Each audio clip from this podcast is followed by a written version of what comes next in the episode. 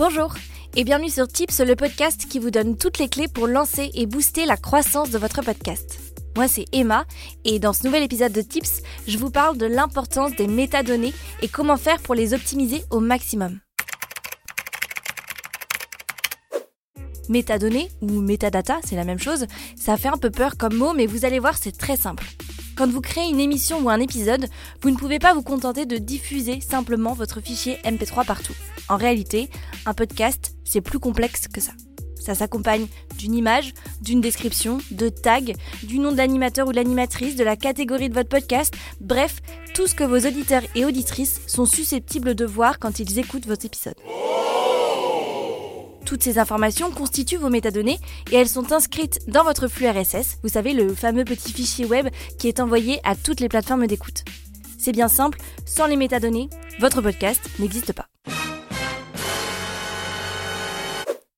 Mais au-delà de participer à la création et à la diffusion de votre émission, les métadatas sont une véritable arme pour booster la visibilité de votre podcast et recruter de nouveaux auditeurs et auditrices. En optimisant correctement le SEO de vos métadatas, vous pourrez capter de potentiels auditeurs et auditrices qui n'avaient peut-être pas pour objectif premier d'écouter un podcast. Rappelez-vous, vos métadonnées sont constituées de textes. Et on vient de le dire, la plupart sont visibles sur les plateformes d'écoute, à la fois de vos auditeurs et auditrices, mais aussi des robots Google. Donc, en optimisant au maximum le SEO de vos métadonnées avec des mots-clés, Google va comprendre de quoi parle votre podcast et va afficher votre émission plus haut dans les résultats de recherche qui correspondent à votre mot-clé en question. Et forcément, quand un podcast apparaît tout en haut de la page d'un moteur de recherche, on a fortement envie de cliquer dessus. Les mots-clés ne sont pas réservés qu'à la description de votre émission. La description et les titres de chacun de vos épisodes ainsi que le nom de la vignette de votre podcast sont aussi des métadonnées qui peuvent être optimisées grâce aux mots-clés. Bien soigner ces métadonnées, c'est aussi se donner plus de chances pour convaincre ses futurs auditeurs et auditrices d'appuyer sur Play.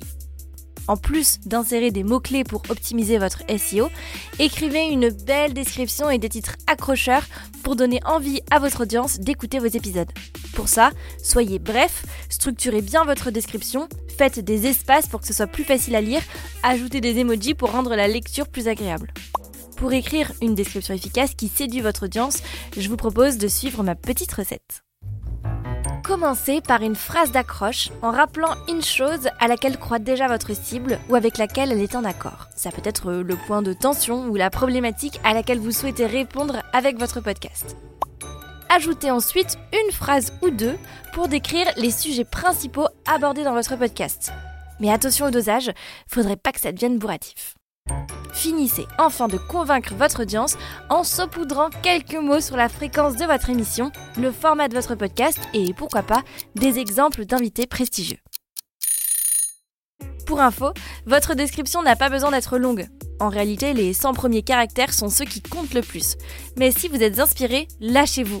Avec Ocha, vous pouvez écrire jusqu'à 4000 caractères. Il existe en revanche certaines règles à respecter pour que vos métadatas soient optimisés au maximum. Ne répétez pas le titre et le nom de l'auteur dans votre description.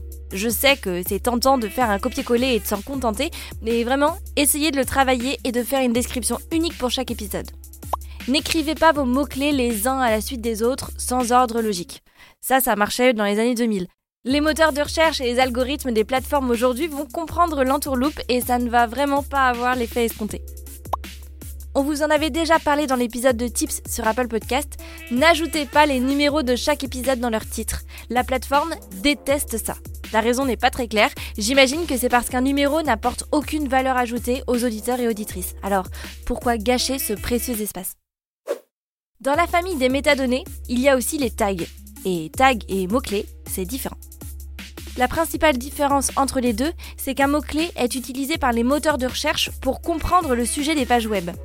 Cette information est ensuite analysée par les robots pour classer les pages entre elles. Les tags, eux, sont considérés un peu comme des étiquettes qui aident votre audience à découvrir les épisodes de votre podcast. À ne pas confondre non plus avec la catégorie qui permet de ranger une émission dans la bonne case.